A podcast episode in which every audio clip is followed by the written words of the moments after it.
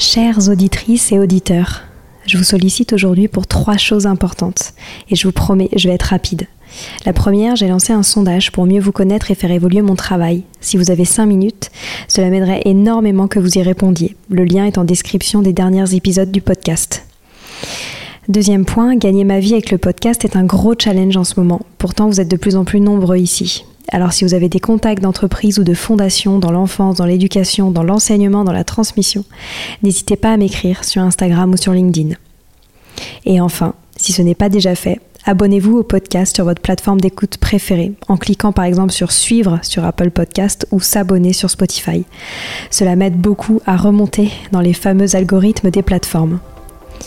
En tout cas, je tenais à vous remercier infiniment d'être toujours aussi nombreux à nous écouter. À très bientôt.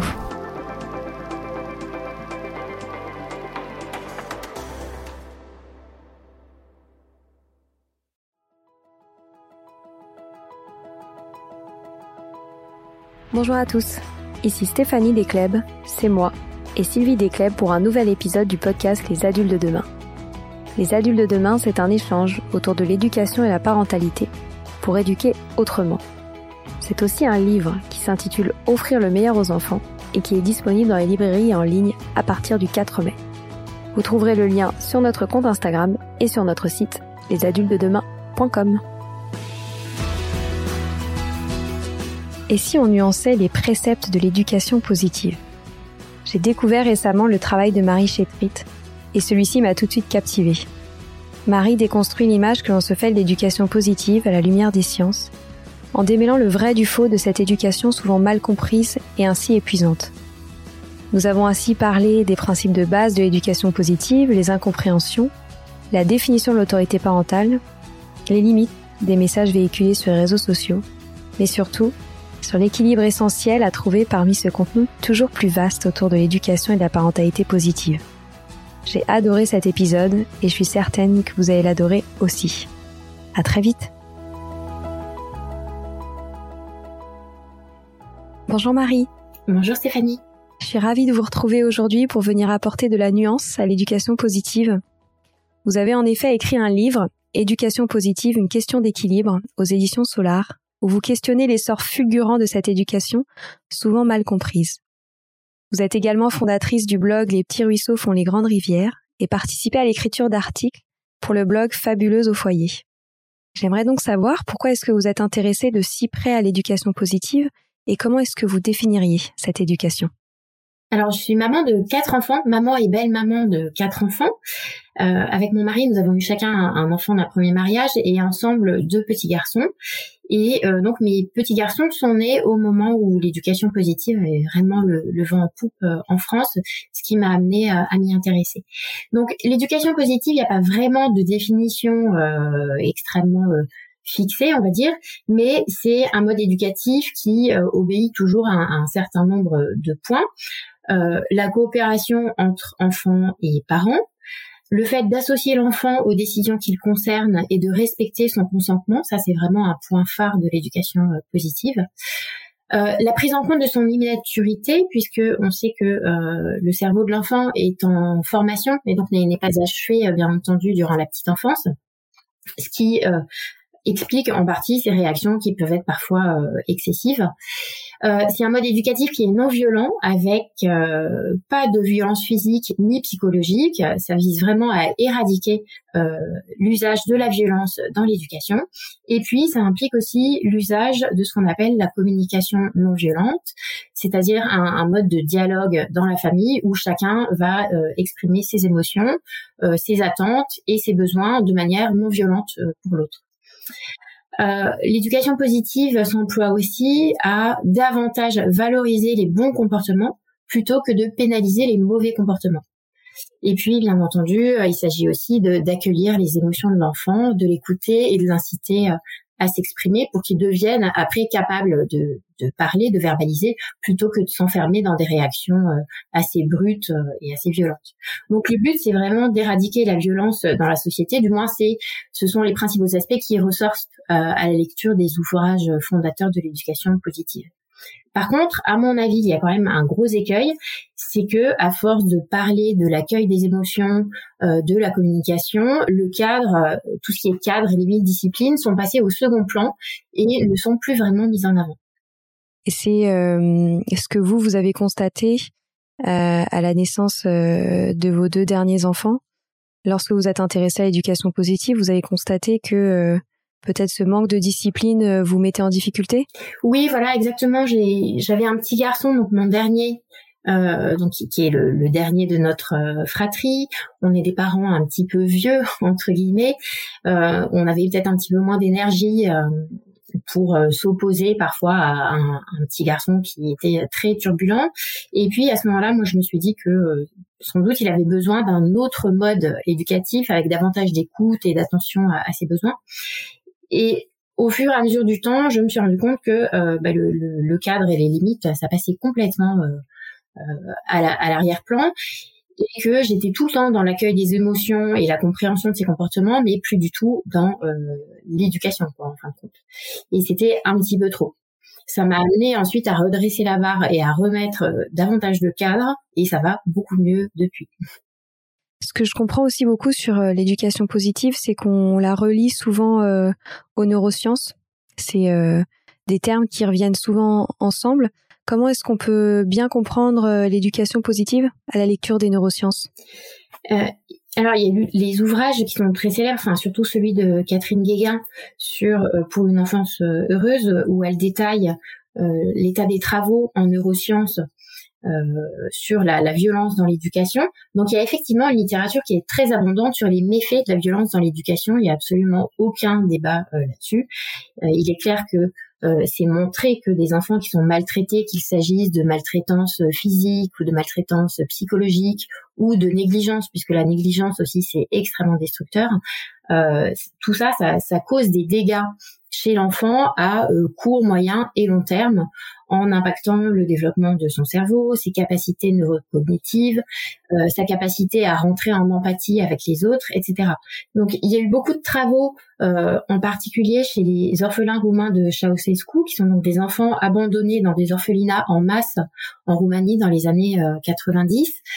Euh, Et ces enfants n'étaient pas victimes de, de, sévices dans le sens où ils n'étaient pas frappés, ils ne subissaient pas de violences sexuelles, mais ils étaient totalement négligés, négligés sur le plan des soins, négligés sur le plan de l'affect, avec très peu d'interaction avec les adultes qui les entouraient et ça a causé des dégâts irrémédiables dans le cerveau de ces enfants, même si au départ ils n'avaient pas de euh, pathologie, euh, voilà, de troubles neurodéveloppementaux. Mais les, dégâts, le, manque affectif qu'ont vécu ces enfants était tel que ça a euh, complètement bouleversé le développement de leur cerveau et de leur psychisme.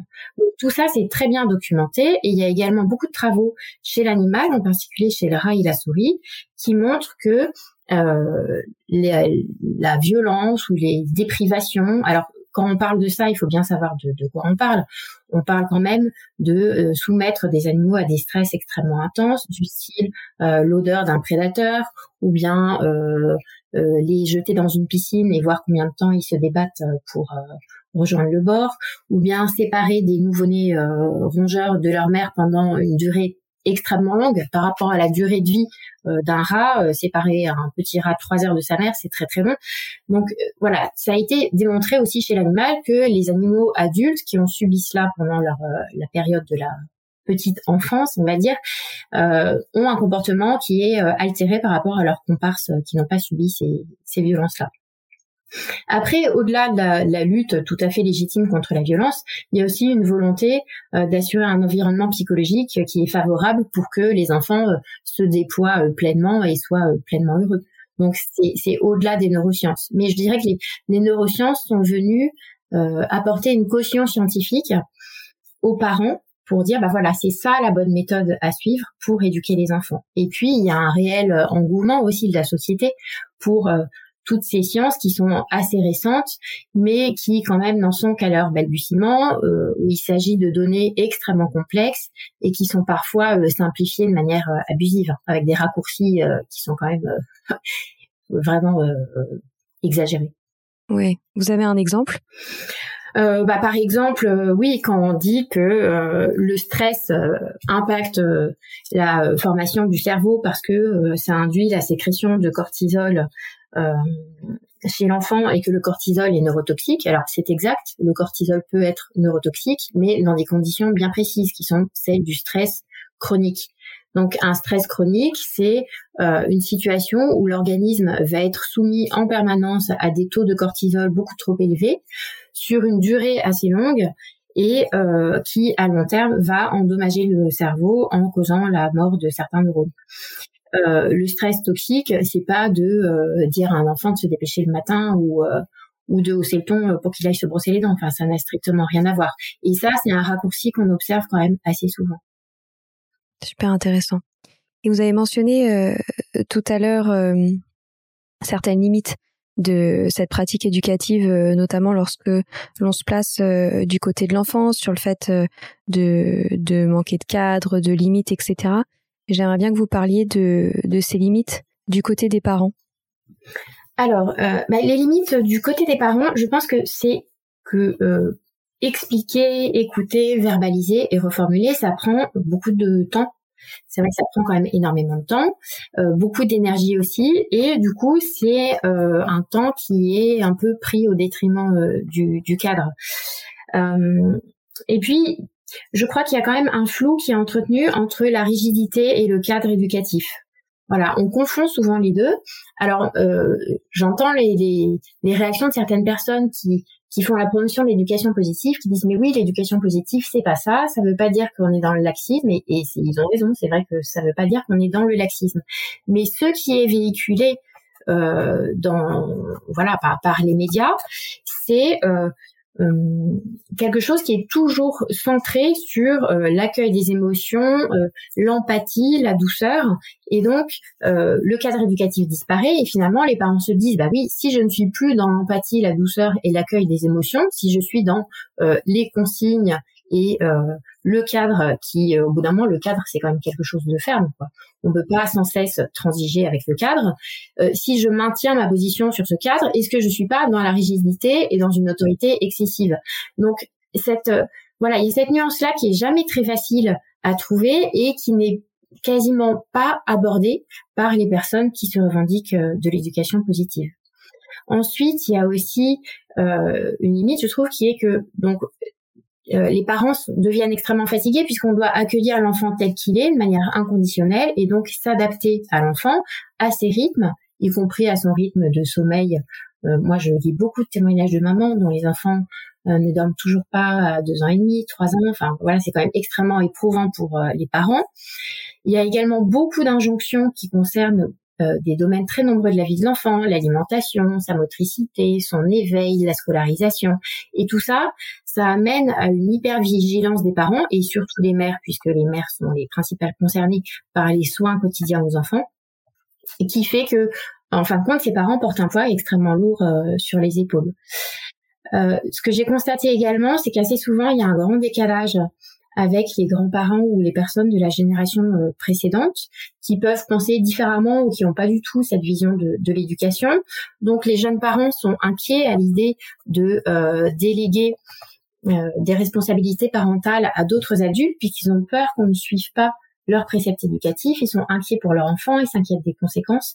Donc ça rajoute encore du poids sur les épaules de ces parents qui sont finalement très seuls pour gérer l'éducation de leur enfant. Et puis, il y a aussi, je pense, euh, un, déplacement de la responsabilité euh, collective vers une responsabilité euh, individuelle, c'est-à-dire que les parents deviennent les seuls responsables de l'éducation de leur enfant on parle beaucoup de modèles sociaux comme euh, les pays nordiques, la Suède et la Norvège sont beaucoup cités en exemple pour la manière dont les enfants sont éduqués, mais on occulte totalement des différences qui ont pourtant beaucoup d'importance, à savoir euh, la population. Euh, en France, on est six ou sept fois plus nombreux qu'en Suède. la richesse, la Norvège et la Suède sont des pays riches avec des, gros moyens financiers. Le fait qu'il y ait des congés parentaux indemnisés à, à 100% ce qui n'est pas le cas chez nous. Euh, il naît euh, dix fois plus de bébés en France qu'en Suède. Voilà, tout ça, ça rentre en compte pour dire que les, les modèles, sans doute qui marchent très bien euh, dans les pays nordiques, sont pas forcément adaptables en France, tout simplement parce que l'État n'a pas les moyens de mettre tout ça en place. Et j'ai aussi remarqué quelque chose qui est que le modèle de l'éducation positive, qui donc joue beaucoup sur l'empathie, l'écoute, l'accueil des émotions, est pas du tout adapté à certains enfants qui présentent des particularités, comme par exemple les enfants qui ont un TDAH, donc un, un, trouble déficitaire de l'attention avec ou sans hyperactivité, les enfants qui ont un trouble du spectre de l'autisme, parce que ces enfants-là, justement, euh, pour bien fonctionner, ils ont besoin d'un cadre qui est très strict. Et chez eux, la verbalisation, elle est euh, néfaste parce que ça peut être trop complexe et ils se perdent dans ce flux d'informations que les parents leur euh, déversent, donc ça ne les aide pas. Ou bien, comme pour les enfants autistes, décrire les émotions, euh, c'est extrêmement complexe pour eux et ils n'y arrivent pas non plus. Donc au final, ça devient culpabilisant pour les parents de ces enfants puisque ils ont l'impression de tout rater, alors qu'en fait simplement, bah, c'est pas adapté à leur enfant. Et en plus, ça peut leur faire perdre du temps. Donc euh, voilà, je pense qu'il faut garder tout ça en tête quand on, va euh, s'orienter, quand on veut euh, s'inspirer de l'éducation positive. Il ne faut pas oublier les particularités de, son enfant. Ouais, c'est vrai. Ce que j'aime beaucoup aussi dans votre ouvrage, c'est que vous parlez d'un fait majeur de l'éducation occidentale de nos jours, c'est le développement de l'individualisme et la quête de, la singularité quand on est parent avec son enfant. Et je trouvais euh, ce point hyper intéressant. Est-ce que vous pourriez nous en dire un peu plus? Oui, c'est que autrefois l'enfant il s'inscrivait dans une lignée, donc il était le l'enfant de ses parents, euh, qui étaient eux-mêmes les enfants des grands-parents et ainsi de suite. L'enfant faisait la continuité d'une famille. Il était là pour euh, aider ses parents durant la petite enfance et puis après prendre soin de ses parents âgés plus tard et ainsi de suite. Euh, maintenant, on ne souhaite pas un enfant pour prendre soin de nous quand on sera plus vieux ou pour euh, aider la famille à, subsister. Tout ça, ça, ça n'existe plus, du moins dans notre civilisation euh, occidentale. L'enfant, il est souhaité pour lui-même. Il y a aussi le, l'impact de l'accès à la contraception, l'interruption de grossesse. Donc, quand on a un enfant, dans la majorité des cas, c'est qu'il a été souhaité, ce qui met un poids sur les épaules des parents une grande responsabilité et cet enfant qu'on a mis au monde en plus dans un contexte qui n'est pas forcément folichon avec euh, le dérèglement climatique et les crises économiques, eh bien on veut euh, lui donner le, meilleur. Donc l'éducation maintenant elle vise d'abord à développer les singularités des enfants avant de s'inscrire dans la société. Euh, on aime bien voir le petit plus qu'il y a chez notre enfant. Alors c'est pas un changement de valeur, hein. on est tous euh, pareils et moi aussi j'aimerais bien que mes enfants soient euh, exceptionnels en quelque chose, bien entendu. Mais c'est un vrai changement, je pense, civilisationnel. Et puis, on voit aussi beaucoup avec les revendications de traitement singulier auxquels font face les enseignants. On voit de plus en plus de parents qui vont voir les maîtresses en disant, moi, mon enfant, il réagit comme ci, il réagit comme ça. Il faudrait être plus euh, à l'écoute. Il faudrait lui proposer euh, tel type d'interaction, etc. Donc, ça devient quand même très complexe puisque on fait face à une multitude d'individus mais euh, la, société devient beaucoup plus difficile euh, à, appréhender dans ces conditions. Le point positif, c'est qu'il y a un, plus grand respect de l'individu, ce qui est une bonne chose. Et le point négatif, c'est que ça se fait quand même au détriment du lien social. Bon, tout ça, c'est bien au-delà de l'éducation positive, hein, évidemment. C'est vraiment une évolution qui s'est faite sur euh, tout le XXe siècle. Et pourtant, vous prouvez que dans d'autres sociétés, le collectif prime sur l'individu lorsqu'il s'agit d'éducation? Vous pensez à quel type de société? Alors, c'est vrai que on vit dans une... Euh, on a une vision qui est très européano-centrée de l'éducation. On voit un peu tout sous le prisme euh, euh, occidental, alors qu'il y a beaucoup d'endroits dans le monde où ça se passe tout à fait différemment. Je pense sans doute, vous avez lu le, livre de Michaeline Doucliffe, là, Chasseur, cueilleur, parent, qui est, voilà, dans lesquels il y, a, des choses intéressantes. Et elle, décrit que dans d'autres sociétés, que ce soit chez les Inuits, chez les Mayas, euh, euh en Tanzanie, euh, comme moi aussi je l'avais vu au Sénégal ou en Corée, il y a une cohésion sociale et une responsabilité de tous envers les autres qui est beaucoup plus développée que chez nous. Par exemple, en Asie, les enfants font le ménage dans leur classe, sanitaire inclus. On n'imaginerait pas ça en France. Euh, voilà, les, les, les, punitions, enfin entre guillemets, les sanctions pour euh, les enfants peuvent être une sorte de travail d'intérêt général, par exemple, aller euh, dans une maison de retraite ou voilà faire quelque chose à destination des autres. Ça c'est pour pour le versant asiatique. Après au Sénégal ou en Tanzanie, la famille englobe beaucoup plus d'autres adultes ou des grands enfants qui jouent un peu un rôle de coéducateur. Donc des grands-parents, des oncles, des tantes, des grandes sœurs, des grands frères. Tout le monde veille sur les sur les enfants ça euh, un avantage, c'est que la responsabilité éducative, elle est partagée entre euh, plusieurs adultes et pas seulement les parents, donc ça allège quand même beaucoup le, poids sur les épaules des parents. Alors un inconvénient, c'est qu'il y a moins de place pour la fantaisie et l'originalité individuelle, ça c'est évident. Mais euh, j'ai des amis asiatiques qui m'avaient raconté que pour eux, donc eux ont vécu en Asie durant leur enfance et en Europe pendant leur, leur âge de, de jeune adulte et, et, de vie adulte. Et ils me disaient que pour eux, l'éducation idéale, c'est l'éducation asiatique durant l'enfance, parce que on apprend aux enfants le respect euh, des adultes, le respect des grands-parents, l'attention euh, aux besoins des générations précédentes. Et puis ensuite, ça serait de passer en Europe pour avoir une, éducation où on permet davantage de fantaisie et d'expression euh, des besoins et des dons individuels. Et ça, ça serait sans doute le bon équilibre. C'est intéressant. Faudrait tous qu'on voyage. au, début de cette euh, de cet échange, vous avez parlé euh, donc de la définition de l'éducation positive et vous avez mentionné un point important de l'éducation positive qui est celle de, de lutter contre les violences et les maltraitances éducatives. Et vous vous avez déjà apporté quelques nuances sur euh, qu'est-ce que veut dire euh, ces violences éducatives, comment est-ce qu'on place le curseur. Et j'aimerais bien que vous reveniez là-dessus sur la définition euh, donc de ces violences et de ces maltraitances et que vous touchiez du doigt euh, les violences éducatives ordinaires, dont on entend aussi beaucoup parler euh, dans le cadre de l'éducation positive.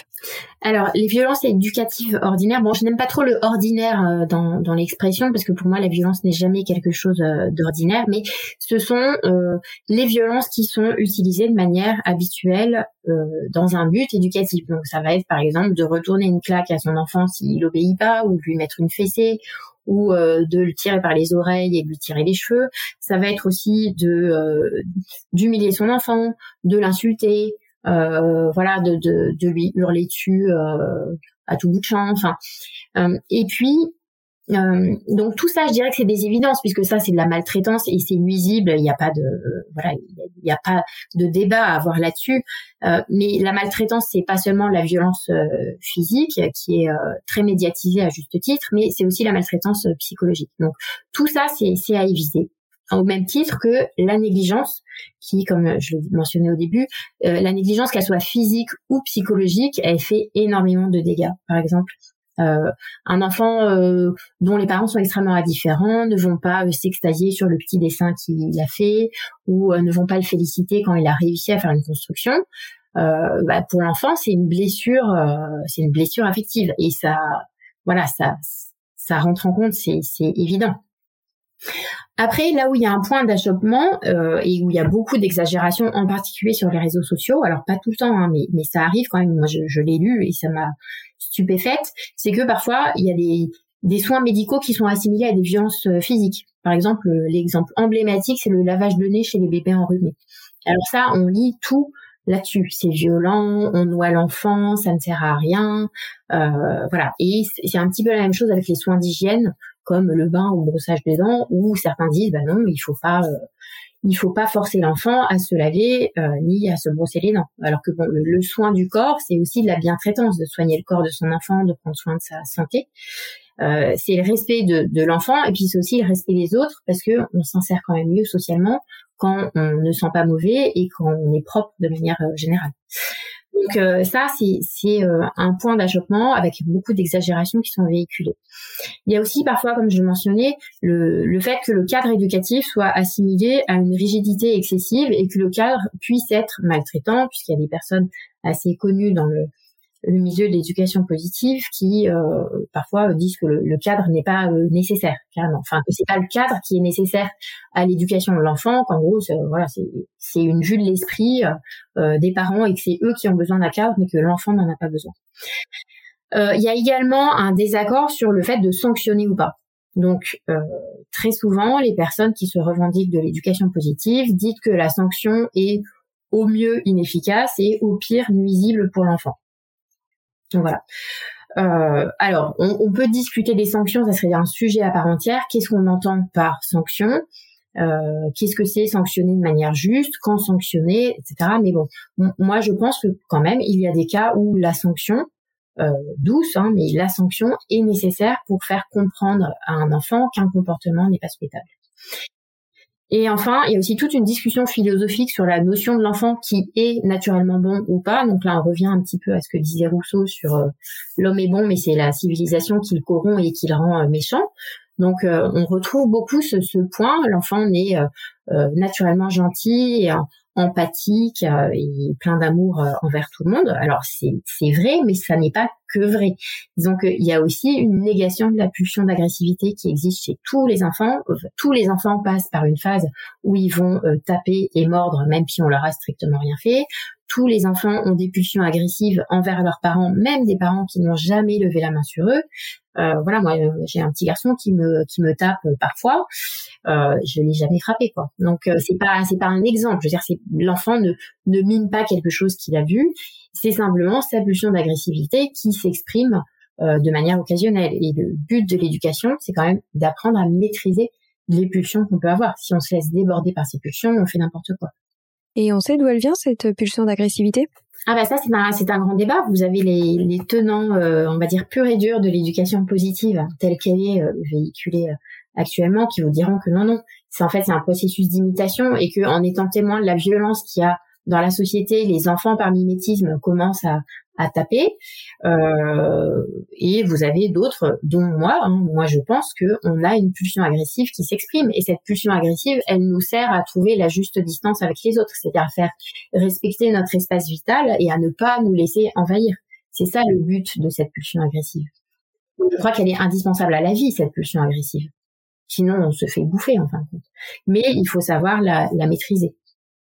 Je comprends aussi euh, qu'à travers euh, ce cadre, cette discipline et ces sanctions douces que vous avez évoquées, euh, que cela ouvre le débat aussi sur l'autorité. Et comment est-ce qu'on définit l'autorité parentale, comment est-ce qu'on trouve le bon équilibre dans son autorité parentale?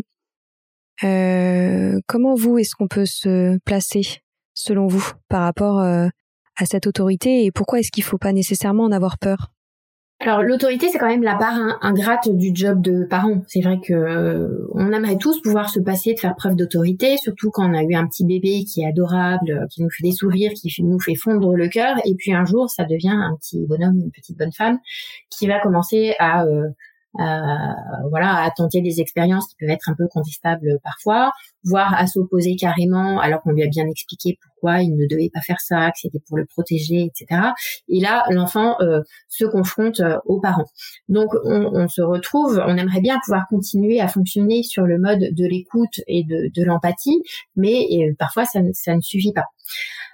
Donc ça, c'est un côté ingrat que certains parents dans lequel ils n'ont pas envie d'entrer et c'est bien compréhensible puisque ça dépend aussi beaucoup de leur vécu. C'est-à-dire, est-ce qu'ils ont eu des parents qui étaient excessivement autoritaires et que euh, faire preuve d'une autorité, même si elle est juste, va les ramener à une expérience pénible de leur enfance et bah, du coup, ils osent pas ils ont peur de faire mal, ça, ça arrive quand même assez fréquemment. Mais le but, c'est justement de retrouver l'autorité juste. Alors, Claude Almos, qui est une psychanalyste que je trouve a une vision très équilibrée de ces questions-là, explique que beaucoup de parents qu'elle rencontre font une confusion entre euh, l'autorité et l'autoritarisme et ont très peur du retour d'une éducation à l'ancienne où en fait le père de famille dictait la loi et il n'était pas question de, de discuter, c'était comme ça et puis c'est tout.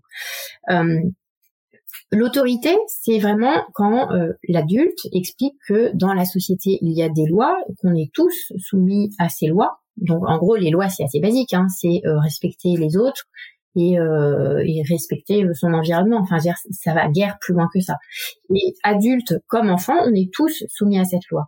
Donc, apprendre à l'enfant à respecter cette loi, ça, c'est l'autorité. L'autoritarisme, c'est quand on a un parent qui est complètement névrosé et qui va décider que son enfant doit s'habiller de cette manière, doit manger les trois petits pois qu'il y a dans son assiette, doit se comporter comme ça, doit faire telle chose à telle heure. Ça, c'est de l'autoritarisme et ça n'a strictement aucun intérêt. Et c'est le signe d'un parent qui va euh, pas bien. Ça, ça n'a rien d'éducatif. Ensuite, par rapport à l'autorité, il y a aussi, comme, comme je l'expliquais avant, le fait que dans l'éducation positive, du moins ce qu'on en voit en France, hein, puisque encore une fois, euh, dans d'autres pays, ça se passe sans doute différemment, mais l'accent il est mis sur l'accueil des émotions comme priorité absolue, et du coup le cadre euh, s'évapore un petit peu. Euh, et puis, la peur de traumatiser l'enfant. Euh, ce qu'on disait tout à l'heure sur le stress et le cortisol qui serait euh, neurotoxique, si on s'oppose à ce qu'il veut. Donc, on abandonne l'autorité qui serait violente.